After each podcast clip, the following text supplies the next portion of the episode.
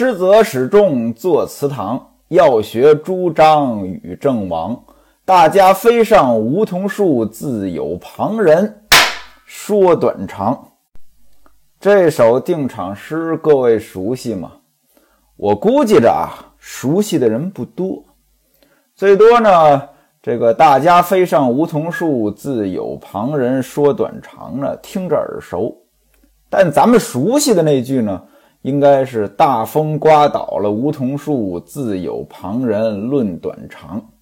我们很多的俗语啊，其实都有出处。但是呢，那个出处的原文和我们熟悉的它未必是一回事儿。比如说这个“嫁鸡随鸡，嫁狗随狗”，您听这句话啊，听着就不像话。这女人有嫁给鸡的吗？有嫁给狗的吗？其实原文不是这样，原文是“嫁乞随乞，嫁叟随叟”。嫁给乞丐就跟着乞丐。嫁给老头儿就跟着老头儿，但是传来传去就变成了嫁鸡随鸡，嫁狗随狗了。还有咱们经常说那个空穴来风，我们上学的时候，老师反复强调空穴来风指的是这事儿有根据，但现在包括很多比较大的媒体都把这个词当成没根据。您比如说，这事儿不是空穴来风，那意思这事儿有根据。实际上，正确的用法应该是这事儿空穴来风，这才是形容这事儿有根据。还有一个词儿，难兄难弟，形容这哥俩呢都倒霉。但实际上应该是难兄难弟，哥俩都有本事，谁也不比谁差。这个词儿是这个意思。不过语言的变化嘛。就是约定俗成啊，十个人当中有九个人用错了，一个人用对了，那那九个人就是对的，那一个人呢就是错的。有时候生活也是如此，十个人当中如果有九个都不讲理，那可能那唯一的讲理的人他就是错的。您拿西门庆来说，西门庆怎么说他也不是好人吧？草菅人命、欺男霸女的事儿干得多了去了，可是人家西门庆有钱呀，现而今又当官了。你说巴结他的人一大堆，那可能那个不巴结西门庆的人才会被别人嘲笑。这次西门庆过生日，那真是啊，第一家业越来越大，第二当官了，第三还生儿子了。您想一想。那能不好好热闹一番吗？结交面也更广了。原来西门庆呢，跟这个薛内相啊，内相这就是皇宫里的人，跟这个薛内相呢熟悉。后来呢，又结交了管砖厂的刘公公，刘公公也是皇宫里的人啊。那大伙呢都来道喜，都来送礼。西门庆邀了英伯爵谢希大相陪。您看啊。英伯爵谢希大到底是不是狐朋狗友？肯定是狐朋狗友。他们二人扒着西门庆，到底是不是为了捞点便宜？肯定也是。开书的时候，您还记得吗？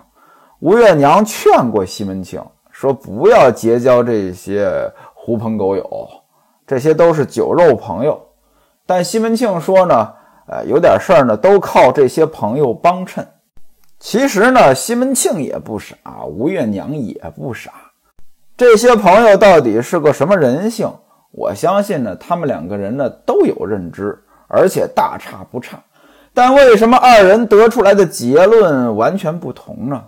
原因也简单，吴月娘她是大门不出二门不迈的呀，她只要把家里的事儿顾了就行了。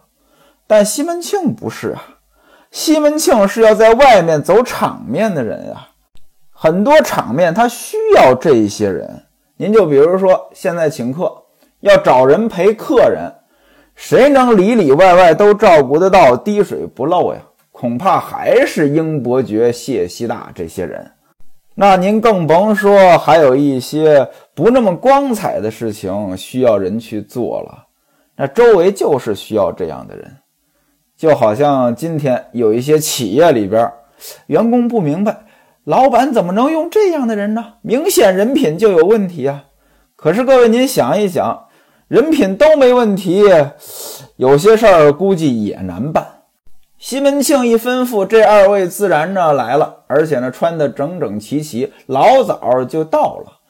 英伯爵就问呀：“哥哥呀，今天都请了哪些客人？”西门庆说：“有刘薛二内相，两位公公，刘公公、薛公公；帅府周大人，周守备；都监金南江，这就是金千户；还有我的同事夏提刑，张团练；还有卫上的卫就是卫所啊，卫所上的范千户吴大哥、吴二哥。”吴大哥、吴二哥，这就是吴月娘的两个哥哥。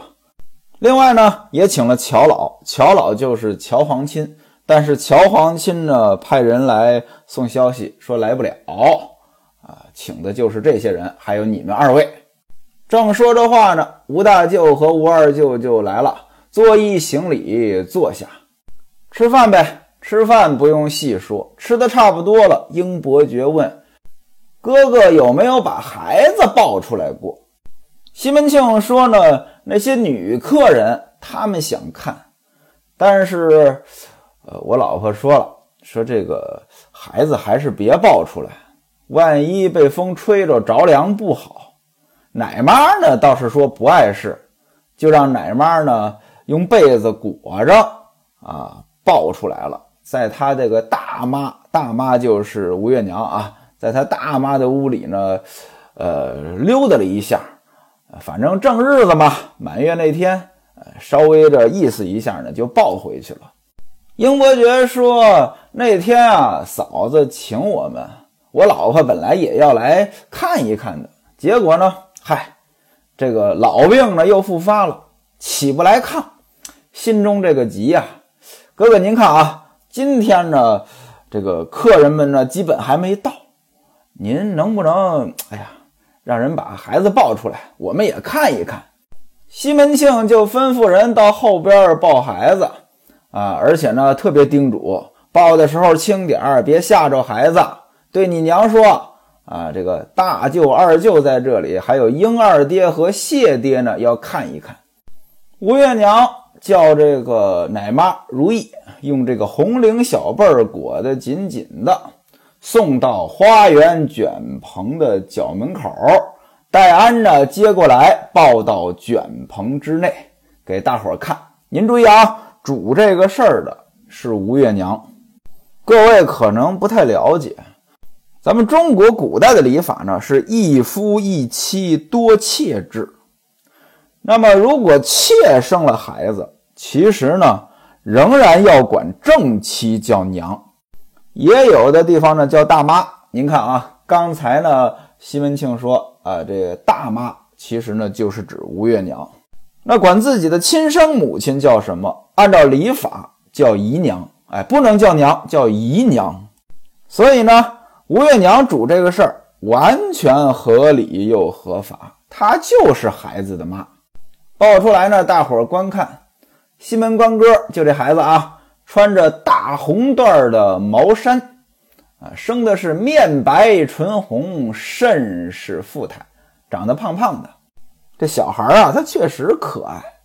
您看啊，这个小孩的皮肤也特别的细嫩，人家什么化妆品都不用，啊，看起来就跟呃开了美颜磨了皮似的。你看咱们成年人，我的天哪，这皮肤也太粗糙了，涂着粉都没有小孩的好看。所以，我有一种可能不太正确的观点吧。人呢，他不是说生和死是一瞬间的事情，人生呢就是走向死亡。您可以去网上搜一搜那些年龄很大的一百多岁的老人的照片儿，有一些这个老人的这个皮肤啊，他其实呢，说的难听一点儿，和尸体呢已经差不多了。因此啊，这个如果说没灾没病，这么顺其自然，一直健健康康的，其实身体呢是一个逐渐死去的过程。呃，这是我的观点啊，我瞎说，我就是个卖保险的，胡说八道，您也别信。大伙儿看了孩子，那当然呢就都夸了呗。夸当然不是冲着孩子，冲着西门庆。所谓三十年前看父敬子，三十年后看子敬父。现而今西门庆有地位，所以呢，西门庆的孩子无论长啥样，大伙儿呢都夸。吴大舅、吴二舅还有谢希大，每个人呢从袖中掏出一方锦缎的肚兜，上边呢还带着一个小银坠，这是给孩子的礼物。英伯爵呢掏出的是一绺五色线，上面穿着十多个大钱儿，这叫长命钱。您看啊，其他人的礼物都一样，唯独英伯爵不一样。这也说明英伯爵做事呢，他确实是用心。西门庆喜欢英伯爵，这是有道理的。您就拿今天来说，过年过节啊，很多领导呢能收到很多的礼物。您比如说，我们领导有一次就跟我说：“哎呀，这礼物是谁寄来的，我都不知道。”那地位越高的人收的礼物越多呀。过个八月十五，那月饼呢能摞起来一屋子。送礼的人用心不用心？这里边就有差异了。如果说履行个手续，把这事儿送了就完了，那你也就是送了，送没送呢？人家可能都不知道。你要说用心，哎，人家呢就会知道，哎呀，这人不错，挺好。往后呢，这送礼的目的才能达到啊。英伯爵送的礼物用心，你做事情也用心呀。呃，跟戴安说，赶紧把孩子抱回去吧，不要吓到孩子。还那夸相貌端正，天生就是个当官的胚子。西门庆听了呢，当然大喜，很高兴，作揖谢过。正说着话啊，外边有人报刘公公和薛公公来了。西门庆赶紧穿上正式的衣服到门口迎接。只见二位公公都坐着四人轿，穿着过肩蟒。什么叫过肩蟒呀？蟒就是蟒袍啊。过去当官的穿蟒袍。这过肩蟒呢，就是绣的这个蟒呀，是从肩膀上绕过去的。哎，穿着过肩蟒，缨枪排队，喝道而至。啊，有跟随的仪仗队，啊，有这敲锣打鼓的，啊，让两旁士人躲一躲的，啊，这就是仪仗队吧？那当然很威风了。西门庆呢，让到大厅之上，双方施礼献茶。之后，周守备、金千户、夏提刑这一众的武官呢，也都来了。那当然了，每个人呢，肯定呢，也都带着一队啊，都是当官的呀，都有仪仗队。您别看请的客人不多，但跟班儿的不少，都是伺候这些当官的呀。所以呢，啊，咱们刚才一听啊，好像没请几个人，但是今天是异常的热闹。包括仪式办的也热闹呀，原文写鼓乐喧天，笙歌叠奏。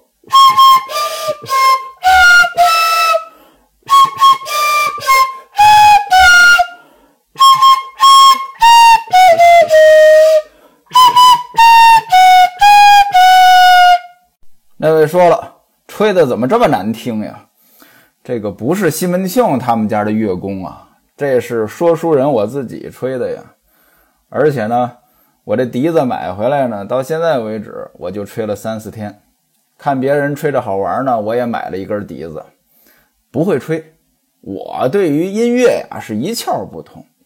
我买的还是个钢笛子，呃，反正呢就吹着玩吧。不知道您哪位听出来没有？刚才吹的是生日歌，西门庆过生日，我给他吹个生日歌，他要一高兴。赏我个三五百两银子的，我也发财了。估计着西门庆要听见这么难听，不打我一顿就不错了。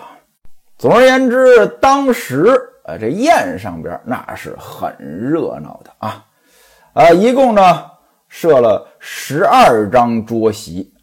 西门庆让刘薛二位公公呢就坐，这二位公公呢是再三的谦让，说其他人还没坐呢。周守备说了：“说二位老太监耻得巨尊，耻指的就是年龄。为什么耻可以指年龄呢？就是那个马和牛像这样的牲口，小时候呢，它是每年长一颗牙，呃，岁生一尺。我记得我们小时候呢，还说看看那个马几岁了，几岁口。您要是听我说过《古文观止》，其中有一篇回目《于师晋师灭夏阳》，里边就提到晋献公要伐国。这个“国”不是国家的“国”啊，这个“国”呢是一个国家。这字儿呢比较难写，左边呢是个上下结构啊，上边就是那个爱情的“爱”那个头部，下边是个寸，右边是个老虎的“虎”。这字念“国”，国呢本身是一个呃春秋时期的国家啊。晋献公呢要伐国，但是他伐国呢，他要从这个虞国，虞就是虞美人的虞，从虞国的国家这个领土上通过。要借道于国，这晋献公呢有个手下叫荀息，荀息呢就建议晋献公呢给那个虞国送点礼，啊来借道。呃，送什么礼呢？呃，当然是好东西了，其中就包括宝马，这了不得啊！咱们今天可能理解不了，我给您举个例子。今天咱们提到马，它是宠物，有钱人玩的东西。但是那个时候，马不是宠物，马是什么呢？马是军用的，这相当于是武器。举个例子，比如说现在某个国家要攻打另外一个国家，找中间这个国家借道，说我怎么借呢？我送你礼物，送什么呢？送你导弹，大概呢就是这个感觉。这晋献公呢舍不得啊，舍不得啊，不打算送。但荀息呢，就劝这个晋献公，说什么呢？说这东西呢，你送过去，也就相当于存在那儿，以后呢还能回来。后来果然如荀息所料，借道过去，把国给灭了。回城的途中，又把虞国也给灭了。那当时送的礼物呢，又都回来了。结束之后，荀息呢，把马牵到晋献公的面前，说：“你看。”马齿加长翼，什么意思？马又长牙了啊，放这儿存着，养的挺好。这就是为什么“齿”这个字儿可以形容年龄。您看年龄的“龄”，它左边呢还是一个“齿”字儿。其实今天呢也有这么用的。您比如说网络上有个流行词儿叫“幼齿”，幼齿是什么呀？小孩儿，小孩儿年岁小呀，幼齿。周守备说：“二位老太监齿德俱尊。”用今天的话来说，德高望重啊，年龄也在这儿摆着呢，这个道德也在这儿摆着呢。常言道：“三岁内患，居冠王公之上。”什么意思呢？当三年太监就比王公的地位还高。所以呢，您二位得先做，您得做到首座上，这个呢就不用再推辞了。刘太监呢还要推辞，薛太监说了：“啊，说这个刘哥呀，既是列位不肯，咱也别难为东家了，咱就坐下吧。”于是呢，给大伙儿做了个罗圈揖啊，就坐下了。刘居左，薛居右，每人膝下呢放一条手巾，这跟今天咱们吃饭一样啊，大饭店里吃饭都给块手巾。我看这手巾呢，大伙儿吃饭的时候呢，都压在盘子底下。这我也不知道为什么压在盘子底下有什么意义呢？这个不是有桌布吗？我一般呢拿这块手巾呢就直接呃搭在我的膝盖上。当然了，我肯定是外行啊，我也没有嘲笑别人的意思，只是呢，呃，我这个农村出来的没见过世面的人呢，我我我我就随意一点还有两个小厮在旁边呢给扇扇子。毕竟是七月嘛，夏天还热。后边坐的是谁呢？周守备、金千户这一帮人。等一会儿呢，这个呃节目也上来了啊，这个专门请了明星嘛，唱歌跳舞什么之类的。这天呢是特别热闹。这里边呢也包括李明，就是前文书被春梅给赶出府的那个李明。当时西门庆呢还说过不要让李明再来了，结果呢李明这来了不止一次了。李明和吴慧两个人呢上来弹唱，一个人拿的是筝，一个人拿的是琵琶，大伙儿得点歌。周守备就跟这个两位太监说：“说二位太监吩咐赏他二人唱套词儿，那什么意思呢？就是你们点首歌。”刘太监说：“你们先来。”但是周守备还是坚持让老太监先来，说不必过谦。刘太监呢，就点了一首歌，叫《叹浮生有如一梦里》。这个呢，您一听歌名，您就知道这肯定是那种什么都看开了呀，繁华如一梦呀这种词儿。这个词儿呢比较长，我也不能给您挨个说啊。原文当中呢也没写。学徒我呢从别处呢查了查。这词儿呢，确实写的都是那种，呃，可以说是看破红尘的那种词儿，呃，比如说“叹浮生有如一梦里，将往事已成飞。信只见红轮西坠，霎时间沧海沉飞。”包括这里边还有什么词儿呢？“转回头都做了北邙山下鬼。”您看啊，这词儿适合大喜的日子唱吗？肯定不适合。周守备呢拦着，哎，老太监，这首歌呢是归隐叹世之词。今天西门大人喜事儿啊，又是生日，哎，不能点这首歌。刘太监说呢，那就唱一个“虽不是八位中子寿辰，管领的六宫中金钗女”吧。这句话呢是一句歌词儿，这什么歌呢？啊，当然了，我就说歌了啊。到底是歌是戏呀？这个咱们就不区分这么清楚了。今天听歌呢，和过去听戏呢，其实呢是一回事。二位太监说：“你们唱这个啊。”就说了一句歌词儿。周守备说了：“说这是陈林报庄盒里的，这是个杂技啊。杂技不是今天那个耍盘子那杂技啊，记录的记，其实呢就是戏。说今天呢，咱们庆贺，别唱这个。”有人说了，为什么也不能唱这个《陈林报庄盒》这出戏呢？呃，很多人呢肯定不知道，但我说另外一出戏，您就知道了，《狸猫换太子》。这《狸猫换太子》实际上就是在《陈林报庄盒》的基础上改编来的，所以呢，这个它也是个不太吉利的。那今天大喜的日子不能唱这个。刘太监连点了两个都不合适，被周守备拦住了。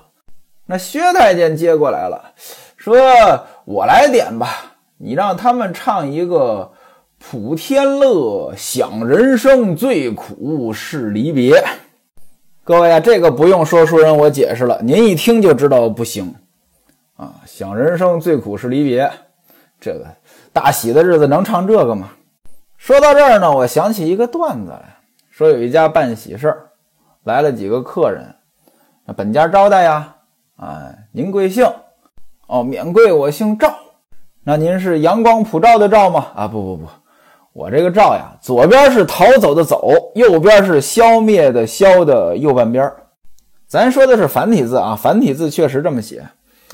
这本家一听呢不吉利，就问第二个人：您贵姓呀？啊，我姓常。那您是源远流长的长吗？啊，不不不。呃，上边呢和那个上当的当一样，下边呢是一个上吊的吊。各位您听着，这不是诚心给本家找晦气吗？那那位说了，这二位太监跟西门庆有多大仇啊？干嘛这样啊？其实还真不是，这二位太监呢就是单纯的不懂。您看啊，一连点了三首歌都不合适。把下提刑都逗笑了。哎呀，老太监，这是离别之词，越发使不得。薛太监最后自己也说了啊，我们呢，就是在皇宫里边啊，就是给万岁爷呃干点苦活的。我们并不懂这词曲当中的滋味让他们随便唱吧。这也是事实。这个太监他没文化的很正常呀。过去当太监的。绝大部分都是穷苦人家的孩子，但凡有出路，谁去当太监呀？老太监不点歌了，下提刑说话了，说呢，你们唱一套三十腔吧，这合适。今天呢是你们西门老爹加官进禄，又是好日子，又是弄璋之喜，唱这个挺好。这三十腔呢，我也没看过原文，据说呢就是关于祝寿呀，关于生子的，确实挺合适。这里边呢，呃，下题型说西门庆是弄璋之喜，这个弄璋就指的是生男孩，这个呢是出自《诗经》，管这个男孩呢叫弄璋。管女孩呢叫弄瓦，张朱元璋的张，它指的是美玉。一般来说呢，都得当官了才能配玉，所以呢，这男孩呢预祝他当官。瓦呢，瓦是纺车上的零件那女孩呢做女工嘛，这个弄张弄瓦。我记得呢，早年间听这个田连元先生说过一个段子。大概的意思是什么呢？有一户人家生了个女孩，那作为爷爷呢，他有这个男尊女卑的思想，重男轻女。这个小两口呢，让爷爷给这个孩子取名儿，爷爷呢不待见女孩儿，呃，就那个不高兴，就说：“嗨，这古人讲了，呃，这个生了男孩呢叫呃弄璋，生了女孩呢叫弄瓦。”啊，咱们家呢落一块瓦，就给这孩子起名叫落瓦吧。这个落落下的落落呢，它也读落。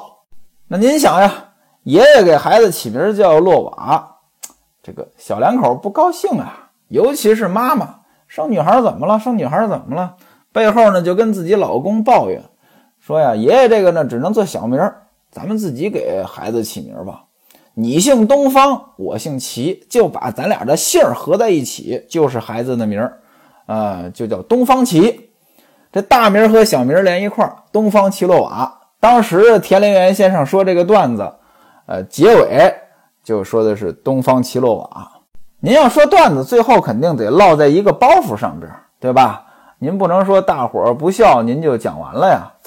这个东方齐洛瓦呢，今天听着可能很多人听不明白了。